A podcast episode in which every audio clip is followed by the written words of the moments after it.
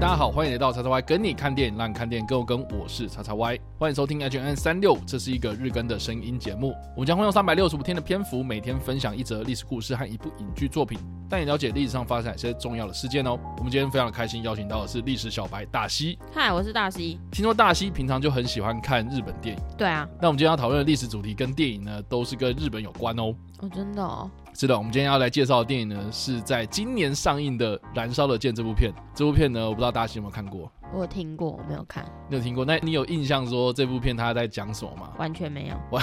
完全。但但你知道这部片的演员是谁吧？不记得了。冈田准一啊。哦。花子。他是不是默默上了院线一下就不见？我忘记。对，我记得是对，因为这部片其实我在它上映之前呢，我一直都关注它很久这样子，然后终于台湾有代理啊，然后也知道说这个排定的一个档期，然后因为呢，当时我第一次看的时候是看试片嘛，然后我看完之后我就觉得说，嗯，这部片绝对在台湾不会卖，然后绝对不会卖。真的不卖吗？我觉得真的不卖。我觉得很大原因是因为我觉得它里面讲的那个日本的历史的东西实在是太复杂了，我觉得一般的台湾的观众可能会吃不消。你说连你都觉得复杂吗？我觉得会。然后但是因为我大概基本的脉络啦，或是一些比较大的事件会懂啦，所以我来看了当下，其实就是大概了解个七八成这样子。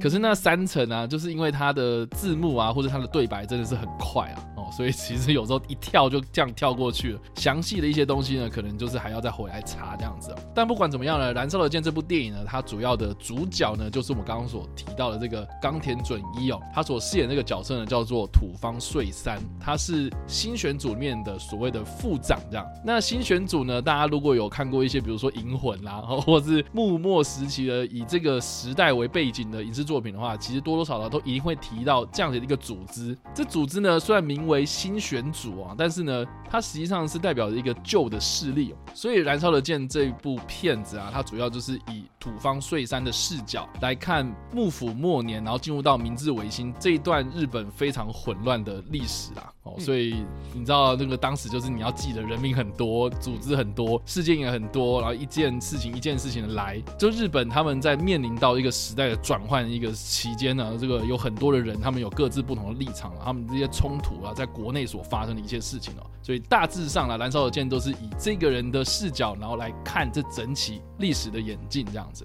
那我们今天要来介绍的事情呢，是在一八六四年的七月八号的晚上所发生的池田屋事件。嗯，可是我们今天。天是七月九号，所以哎，有些人就会好奇，那说为什么我到今天才介绍这一件事情呢？很大原因是因为呢，他其实当时是跨了一个晚上到到隔天凌晨的一件事情。这样，那池田屋事件这件事情，我们在介绍之前呢，我们要先跟大家讲一下有关这段时间的历史背景。就说了，我们刚刚有所提到那个幕府。哦，幕府末年，先问一下大西，你知道幕府是什么东西吗？你说英文的 move，不是那个 move，我一个 move 的，不是你一个 move，不是啊，江户幕府啊，德川幕府啊，这个应该你在看日剧啊，或者看一些古装剧的时候，应该都会知道一个名词吧？会知道，但它就是个名词。好，那其实简单刚才讲，就是说呢，日本这个国家呢，我们知道说他的这个最高地位的那个人，那个统治者叫做天皇嘛，嗯。那天皇呢，其实跟我们一般认知的什么什么国家的国王啦，或者什么什么的皇帝啊，哦，其实，在日本人心目中啊，天皇为什么叫天皇？是因为呢，他是神，他不是人啊。啊，你懂意思吗？他不就是人吗？他就是神，他是神选之人啊，就是神上面派下来的，就是来统治我们这个人类的一个人物这样子。好，所以他其实是被神格化的。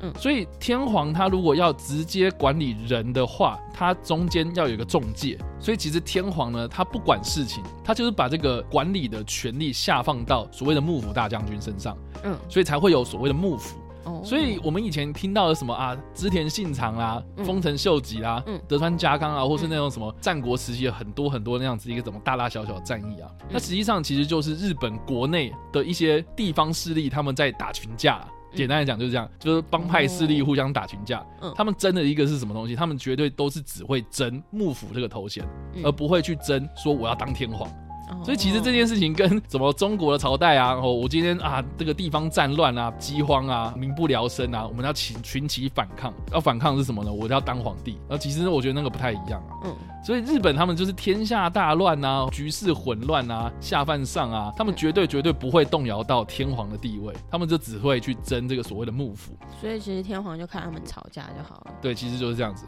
好哦，所以你就可以知道说，其实以前的日本天皇哦，他们就是在做一些哦，就是不管人间的事情，嗯。你们统一说好一个词再跟我讲就好了，嗯。我不会去管你们。啊、嗯但是到了幕府末年，也就是德川幕府的后期的时候呢，日本面临到一个非常非常重要的事件，就是所谓的黑船来袭。这件事情呢，其实是发生在一八五四年的时候呢，美国的一个海军准将叫做裴里，他就开了好几艘船啊，哦，就因为船都是黑黑的，所以叫黑船，就直接开到了江户湾，也就是现在的东京湾里面了。嗯就迫使就是说，你们日本给我停止锁国，我要跟你们做生意，嗯你们要开始就是跟我们美国打交道就对了，所以才迫使当时的德川幕府啊，准备就是说，那我们要跟外国人打交道了。那当时这个黑船来袭的时候呢，日本就被美国胁迫，就在双方在隔一年啊签订了一个所谓的不平等条约啦。嗯所以当时的幕府就被迫要开放很多个港口去跟美国通商。这两个港口呢，分别就是夏田跟香馆啊。那香馆是哪里呢？就是函馆，也就是现在北海道的那一个地方，这样子。嗯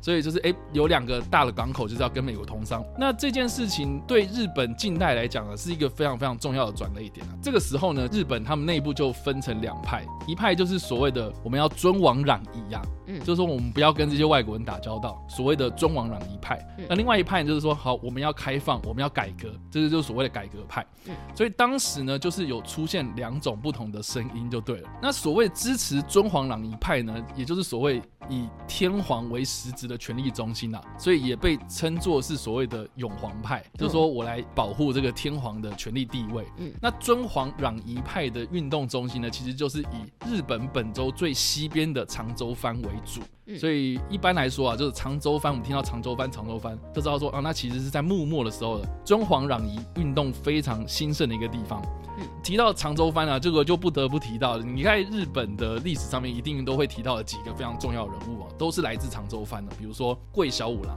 他谁？他跟毛利小五郎有什么关然后系？不是毛利小五郎，桂小五郎啊！你在看那个《银魂》的时候啊，就是那个桂先生，然后高山静坐啊，哦这几个人，然后其实就是有很多这种乡士啊、商人啊，哦去加入这种所谓的倒木的行列。也就是说呢，我们希望呢未来日本的。权力呢是以天皇为权力中心，嗯我们就不要幕府了啊，嗯因为幕府你就是很废啊！你看那个美国就开了一艘船过来之后，你就跟人家打交道，嗯就废到爆啊！我也不想要你这个嗯组织的这样子，所以我们就干脆哦，日本全部哦就是听天皇的话就好了，我们就不要再有一个什么幕府啊。所以这个时候幕府的权力地位就已经受到动摇了嘛。所以当时的国内呢就出现很多动乱啊。那其中一个最著名的事件就是到了一八六三年。也就是黑船事件过后快要十年的时候呢，幕府呢就跟一些所谓的公武合体派一些人士哦，嗯，好说到这里呢，那个大西的脸色一皱啊，我已经快要睡着了。这所谓的公武合体派就是支持政府改革啦，也就是说呢，其实像英国后来，嗯不管是国王还是女王啊，嗯他们已经变成是一个所谓的君主立宪制度的一个国家了嘛。嗯就说国王啊、女王啊、哦这些君主啊，他们是虚位的君主，就说实际上在管理国家的就是底下的阁魁嘛，就像我们现在的行政院长那种感觉。嗯那意思就说呢，诶，那我幕府我不希望我灭亡嘛，嗯所以当然就是会希望说，诶，那我能不能转换成另外一个角色来帮这个国家来做一些事情？嗯所以就有分成两派了哈，就是幕府，就是他当然就是永自己派啊，就是说幕府派，或者是所谓的公武合体派。嗯那我们刚刚所提到，就是说以天皇为中心，就是所谓的尊皇攘夷派。嗯所以就是当时就是分成这两派在互相竞争这样。嗯那我刚刚有讲到，一八六三年就是黑船来袭之后的十年内啊，他们就发动了一个所谓的八月二十八日政变啊，就是说京都境内的公武合体派跟尊皇攘夷派的，他们就因为互相支持各自的立场嘛，所以就发生了激烈的冲突。隔一年呢，常州藩的军队就强行进入了这个京都里面哦，就跟幕府军发生激战，就是史称所谓的进门之变。嗯那最后这个进门之变呢，是长州藩失败了，他们尊皇攘夷的这个运动呢，就开始转为地下化。嗯，然后就是开始秘密想要再去做，哎，我们要怎么样去做下一步那种感觉。嗯然后这个进门之变之后呢，也导致了就是说中皇朗一派我们要支持所谓的倒幕，就是我们要让这个幕府倒掉了。嗯呃，所谓的倒幕派啊，所以就是有这个倒幕派这样子出现这样子。那另外一方面，也就是幕府这一方呢，他们赢了这一个所谓的政变嘛，那接下来呢，他们就会想要加强所谓的在京都里面的治安嘛，所以这个时候呢，就有所谓的新选组的诞生。因为新选组的这一群人呢，他们的前身实际上是近藤勇、秦泽压这两个人，他们所组织的金钟让士组，或是有另外一个名称叫做任氏让士组，就是一群浪士他们所组织起来的一个像是武装势力，我觉得有点像是帮派组织。哦就是说他们在京都里面呢是负责所谓的治安，因为当时的这个公权力不彰了哈，所以警察势力是有一点点示威的，所以他们就需要依靠这样子的一个帮派组织，然后来维持当地的治安。其实这个也是为什么后来哈，这个像是一些日本的地方啊，他们都会有这种黑道势力啊，所以是这样崛起，就是有点像是角头的那种感觉，嗯。就是说啊，我有地方的人士哈，他们为了要去维护这边的治安，所以我就组织了这样子一个团队这样子，嗯。所以金钟浪士组呢就这样诞生了。那这个诞生的时候呢，正好就是在我们刚刚所提到那个八月二十八日政变的那一年，然后在政变发生之后呢，因为这个浪士组呢，他被认定是对幕府有功劳，所以这个幕府呢就赐名给他，就说你们叫做新选组，所以新选组就这样诞生了。所以其实新选组美其名是新呐、但是实际上它其实就是旧的时代的一个产物，就是说我是站在帮助幕府这一派的这一方。那我们刚刚所提到嘛，在《燃烧的剑》里面呢，土方岁三这个人物啊，他算是新选组当中的一个核心人物哦。近藤勇他虽然是所谓的局长，嗯但是局长呢就是一个领袖人物的概念，可是实际上呢，打理一些小细节，比如说制定行规、制定这个加入组织的一些规定啊，啊，就是说你要符合什么样的条件，或者你加入之后呢，你要按照我们这边的一个所谓的规矩。来做事，好，这些东西全部呢都是土方岁三去打理一切的这样。在新选组成立之后呢，其实近藤勇他的权力呢就慢慢慢慢的扩大，所以呢新选组后来呢也变成是近藤勇跟土方岁三这两个人主导的一个组织了这样子。嗯那我们刚刚所提到的，就是说呢，在一八六四年的七月八号呃晚上所发生的池田屋事件呢，其实就是我们刚刚所提到的那个八月二十八日政变的隔一年。也就是说，新选组已经被赐名之后的隔一年的事情了，这样子。嗯那我们刚刚有提到，就是进门事变，也就是长州藩跟幕府两方军队打仗的那一个大的事情啊的同一年的前戏。也就是说呢，长州藩在跟幕府打一场大的架之前哦，池田屋事件就是发生在这个时候。大致上的这个过程呢，就是说新选组呢聚集的范围呢，就不外乎是京都的热闹的一些闹区市镇就对了。那这些市镇呢，不外乎就是一些旅馆啊、商家啦，哦，就是在这些巷弄之间呢，他们有这些眼线就对了。那这些人呢，他们就有一天呢、无意之中呢，就得知了一个情报，是说呢，这些尊皇攘夷派的长州藩人士呢，他们会在一个叫做池田屋的旅馆之中开会，那时间呢就会定在七月八号的晚上。所以新选组呢，他们在这个时间呢，就派了很多的人到这个地方，所谓的取缔。那美其名是取缔呢，实际上呢就是要去袭击啊，就是把这些人全部杀了，然后就让这个中皇攘夷派势力就会削弱了嘛。所以事件发生的当天晚上呢，新选组他们就兵分两路，一部分呢是由近藤勇带队的十个人，就直接冲到池田屋里面了。那另外一个呢，就是由土方岁三所带队的二十四个人哦。他们就前往了另外一个情报来源，就是在一个叫做八坂神社附近一带去做搜索。那当然呢，我们可想而知，就是说近藤勇的这个十个人呢，就直接先在池田屋跟这些开会的中皇攘夷派人士啊就发生了冲突，这样子、当下呢，他就直接冲到这个池田屋里面了、跟四十几个中皇攘夷派人士就展开了激战，这样子，开始用这个刀剑在火拼，就对了。嗯那过了不久之后呢，这个土方岁三他所带队的二十四个人呢，再加入到这个池田屋之内哦，所以就大概就知道说，其实当天晚上发生了非常激烈的战斗。嗯那这件事情呢，到了隔一天早上啊，新选组才浩浩荡荡的从池田屋离开，回到总部、哦。据说当时有很多的民众在清晨的时候呢，就看到哇，满身是伤痕或是满身是血的这些新选组的成员哦，就在这个大街上面呢走路这样子。嗯这件事情呢，才让新选组名声大噪啊。然后中黄狼一派也因为这件事情之后呢，就失去了很多这种重要的人物。长州藩呢，也在之后呢就发动了所谓的进门之变。哦，这个就是为什么池田屋事件会对日本近代史这么重要的一个很大原因。那当然，《燃烧的建筑物片呢，它是以土方岁三的视角来看他整个一生的过程嘛，所以其实池田屋事件在这部片里面有被忠实的还原出来。可是呢，这部片它超过两个小时的片长啊。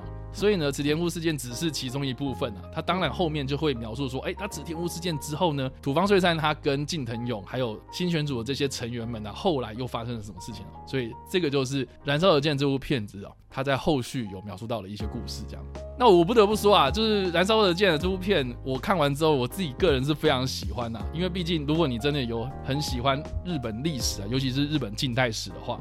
这段历史啊，有很多知名的人物，就像。雨后春笋的冒出来，所以你可以知道说，其实呢，在幕末时期哦，这些人物哦，他们各自都有各自的不同的立场，可是他们的下场啊，其实都是带有非常悲剧色彩这种凄美感啊，我自己这样觉得。所以我觉得《燃烧的剑》这部片呢，它除了是某种时代意义之外呢，我觉得这些演员们他们去诠释这些人物的时候呢，其实我觉得他们需要摄取很大量的历史资料，他们才可以演好这个角色这样。嗯那我自己是觉得冈田准一啊，他真的是戏精啊，然后再加上说，其实其实这部片啊，《燃烧的剑》，它的导演叫做原田真人哦，他之前呢有拍过另外两部，也是跟日本历史非常相关的。重要作品哦，包括了官员之战，还有日本最漫长的一天。那官员之战里面呢，哎，冈田准一就有演嘛，他就是演石田三成这个角色哦，就是日本战国时代的一个非常重要的一个武将这样子。那不管是燃烧的剑，还是官员之战，还是日本最漫长一天哦，我自己是觉得这个可以号称是所谓原田真人导演建构的这个日本历史三部曲啊。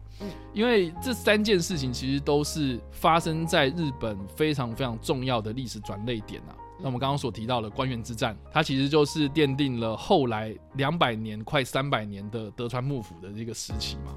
那日本最漫长的一天，它其实是在描述日本在二战结束的最后一天，隔一天啊，就是天皇他要发表所谓的战败投降的那个宣言，无条件投降那个宣言。然后前一天呢，日本他们官方内部就发生了一个小政变，这样。所以它叫做日本最漫长的一天。那燃烧的剑呢？它其实就是描述了新选组的故事，然后它也描述了新选组这个核心人物土方岁三，他从如何组建这一个组织，到最后面这个组织瓦解，他最后呢在香馆，也就是我们刚刚所提到的北海道那个地方，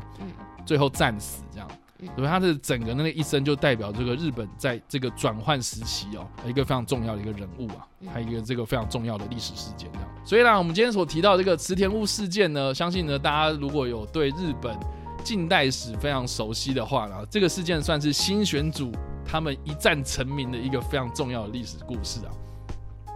一个非常重要的一个历史事件啊。所以今天这样听完之后呢，大西，你如果是一分，呃，好无聊哦，这个电影我也觉得好无聊。那如果是五分的话，是，哎，听起来蛮有趣的电影，好像还不错。那你会给几分呢？两分。两 两分。天啊，为什么我讲那么多？就是讲太多了，会想睡觉。真假？哎，你不觉得这件事情很重要吗？就是说这个历史的。转变的一个过程呢，这个哇天哪，我不知道，我觉得我在那个时代，如果我是在那个时代的话，我会见证到一个新的时代的诞生的那种感觉。我觉得，因为我是历史小白，我对这 事情没什么兴趣。然后听完之后会觉得，哇，这好复杂，我好像要知道很多事情，我就会直接放弃了解它。OK，对我觉得看了脑袋会打结。啊，所以我应该会睡死在电影院里面吧？所以就算是电影里面有冈田准一，你也没有很大的兴趣？还好啊。冈田准一我还好，现在是想要用卡斯来诱惑我吗？因为卡斯真的很强，你看哦，还柴崎幸啊，柴崎幸我也还好啊，真假的？然后铃木亮平，嗯，他谁？山田凉介，哦，好，伊藤英明，好啦，他们都是很厉害的演员，只是 只是那个这题材就不是我的菜啊，真假的？因为听起来他就是一个非常。很忠于历史的感觉，所以它会少了娱乐性。对我这种历史小白而言，看的就是会困 key 哦。我会觉得你不如把它拍成可能就是那种特别片的日剧啊，四五集这样子，可能可能会比较有耐心看它。但如果要把我关在电影院里面把它看完，我可能会很想死。哈，对啊，我说对历史小白而言，可是如果就像你说的，啊如果今天是，如果今天是对日本近代史或对日本历史很有兴趣的人看，我相信他应该会给到五分呢，搞不好给十分也不一定。那既然我们今天就提到了很多有关于新选组的故事啊，嗯，那新选组这三个字，你在过去对他的印象？卡通哦，就卡通。对我以前在卡通有看到新选组，但我忘记是哪一个卡通，我只记得那卡通很搞笑，就银魂吧。不是，不是银魂，我忘记是什么，我真的忘了。但就是一些很智障的卡通有提到新选组，然后把他们搞得很 很像喜剧演员。OK，对。那所以，所以我们今天提到这个新选组的故事，你应该有多一层认识了吧？有多一层认识。我一直以为新选组是什么很有趣的组织，结果这样听起来就觉得，嗯，好像跟我想象的不太一样。对啊？因为其实我自己是觉得，就是新选组它是带有一种悲壮色彩的一个历史组织啊。哦。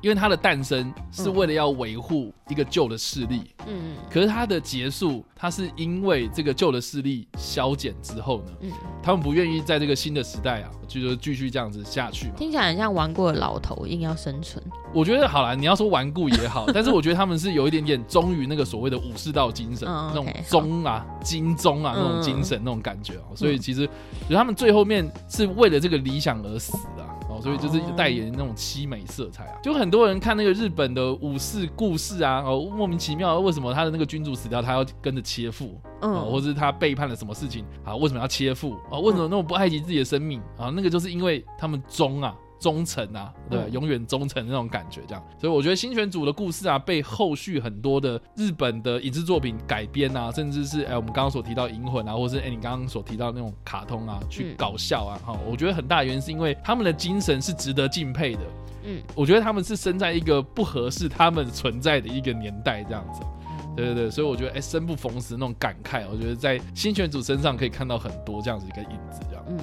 好啦，那以上呢就是我们今天所介绍的历史故事池田屋事件，还有我们所推荐的电影《燃烧的剑》。那不知道大家在听完这个故事之后有什么样的想法，或是没有看过这部电影呢？都欢迎在留言区方留言，或在首播的时候来跟我们做互动哦。当然，如果喜欢这部影片或声音的话，也别忘了按赞、追踪我们的脸书粉丝团、订阅我们 YouTube 频道、IG 以及各大声音平台，也别忘在 Apple Podcast 三十八里板上留下五星好评，并且利用各大的社群平台推荐和分享我们节目，让更多人加我们的讨论哦。以上呢就是我们今天的 H N 三六，希望你们会喜欢。我们下次再见，拜拜。